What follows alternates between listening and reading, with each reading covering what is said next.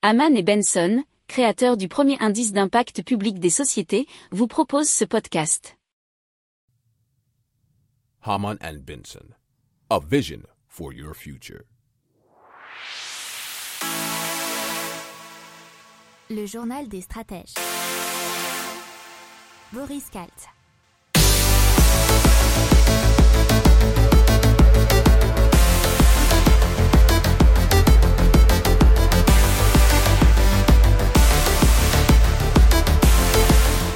Bonjour à tous et bienvenue dans le journal des stratèges consacré aujourd'hui à l'économie. On va vous parler de super nouvelles comme d'habitude, de l'effondrement économique qui est prévu pour certains pays euh, selon le FMI, euh, d'inflation et de son emballement, de la BCE, de Global Gateway euh, qui compte bah, du coup contrer l'influence de la Chine et on va continuer avec les banques qui ont été condamnées par l'Europe à des amendes. Vous écoutez donc le journal des stratèges et ça commence maintenant. A vision for your future. Le journal des stratèges. Et donc, comme prévu, on commence tout de suite par l'effondrement économique qui guette certains pays selon, le, selon le FMI. Alors, nous pourrions voir un effondrement économique dans certains pays, à moins bien sûr, parce que c'est à moins que les créanciers du G20 n'acceptent d'accélérer les restructurations de la dette et de suspendre le service de la dette pendant que les restructurations sont en cours de négociation. C'est ce qu'estime la directrice générale du FMI Christina Georgieva et également Seila Pazar-Bazioglou, directrice de la stratégie du Fonds monétaire international. Alors le fonds n'a tout de même pas souhaité citer des pays qui pourraient être directement concernés, puisqu'au début de la pandémie en 2020, les pays riches du G20 avaient offert aux pays pauvres un moratoire sur le paiement du service de leur dette jusqu'à la fin de l'année avant de le prolonger jusqu'à la fin 2021. Parallèlement à cette initiative, ils avaient créé en novembre 2020 un cadre commun destiné à restructurer voire annuler la dette des pays qui en feraient la demande. Mais pour l'heure, nous dit euh, RFI.fr, les créanciers privés, en particulier chinois, freinent sa mise en œuvre. Haman and Benson, a vision for your future.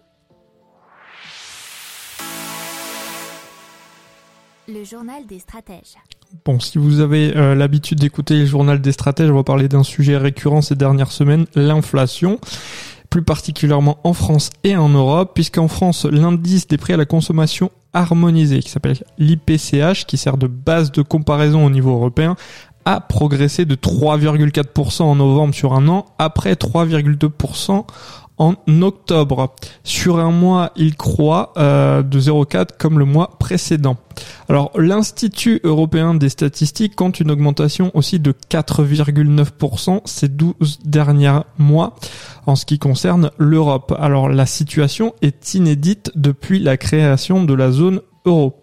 Alors la France n'est tout de même pas, euh, selon ces statistiques, euh, dans les pays les plus touchés, puisqu'on y retrouve une augmentation de 7,1% pour Belgique, de 6% pour l'Allemagne et de 5,6% pour l'Espagne.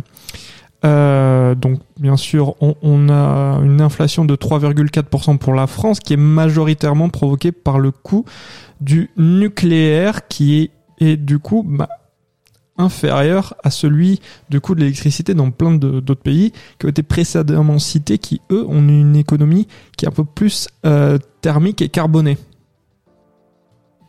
Haman and Benson, a vision for your future. Le journal des stratèges. Alors, Christine Lagarde euh, s'est exprimée à nouveau, qui est bien sûr la présidente de la Banque Centrale Européenne, et elle a dit que la BCE pourrait dévoiler en décembre une politique monétaire sur un horizon relativement court compte tenu de l'incertitude accrue, mais elle ne devrait pas retarder sa décision car les marchés ont besoin d'une direction et c'est ce qu'elle a déclaré euh, vendredi dernier. Alors, Selon elle, il y a des moyens de donner de la clarté sans prendre d'engagement à long terme et elle pencherait pour ne pas prendre d'engagement à très long terme parce qu'il y a trop d'incertitudes.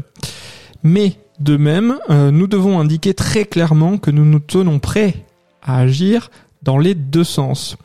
Une fois que les conditions d'une hausse des taux seront réunies, la BCE n'hésitera pas à agir. Donc, ce qu'elle dit bien en substance, c'est que s'il y a besoin dans un futur proche, pas tout de suite, mais dans un futur proche, elle n'hésitera pas à augmenter les taux.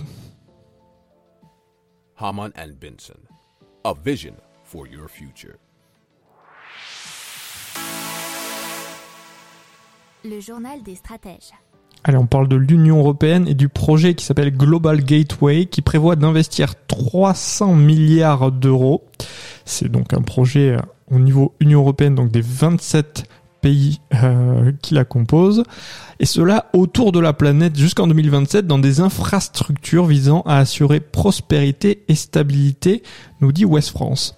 Alors la Commission européenne cible aussi bien la santé, l'éducation, la recherche, les transports, l'énergie ou le numérique faut savoir que c'est une sorte de réponse à la Chine, puisque la Chine avait lancé en 2013 l'initiative qui s'appelle La ceinture et la route et avait investi depuis 125 milliards d'euros dans 138 pays.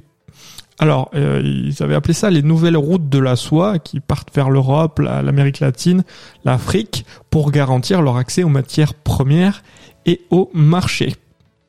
Alors, cela, euh, selon l'Union européenne, n'a pas de sens que l'Europe construise une route parfaite entre une mine de cuivre sous propriété chinoise et un port également sous propriété chinoise. Euh, nous devons nous montrer intelligents, avait annoncé Ursula von der Leyen. Haman and Benson. A vision for your future. Le journal des stratèges. Allez, on continue tout de suite euh, dans l'Europe qui inflige une amende, euh, alors pas forcément record, mais une très grosse amende pour Barclay, HSBC et RBS. Alors ces amendes, nous dit Sud-Ouest, clôturent le troisième volet d'une enquête menée depuis 2013 et qui avait déjà donné lieu à 1 milliard d'euros d'amende en 2019.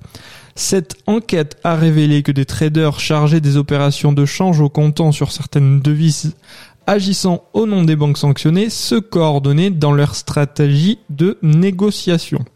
La collision des cinq banques a porté atteinte à l'intégrité du secteur financier au détriment de l'économie et des consommateurs européens, a déclaré Margaret Vestager, qui est la commissaire à la concurrence au niveau de l'UE, bien sûr. Alors, pour avoir révélé l'affaire auprès de la Commission européenne, la banque suisse UBS a bénéficié d'une immunité totale qui lui a permis d'échapper à 94 millions d'euros d'amende malgré son implication dans les pratiques frauduleuses. Belle économie. Les trois établissements britanniques euh, Barclays, RBS et HSBC ont bénéficié de réductions de leur amende pour avoir reconnu les faits et avoir collaboré à l'enquête. Leurs sanctions financières s'élèvent respectivement à 54,3 millions d'euros, 32,5 millions d'euros et 174,3 millions d'euros. Haman and Benson. A vision for your future. Le journal des stratèges. Et bien voilà, euh, c'est la fin du journal des stratèges spécial économie. On se retrouve demain pour de nouvelles informations. Ciao ciao Pour approfondir ces sujets, abonnez-vous à la newsletter de Haman et Benson et écoutez nos autres podcasts que vous retrouverez dans les notes de l'émission ou sur notre site internet.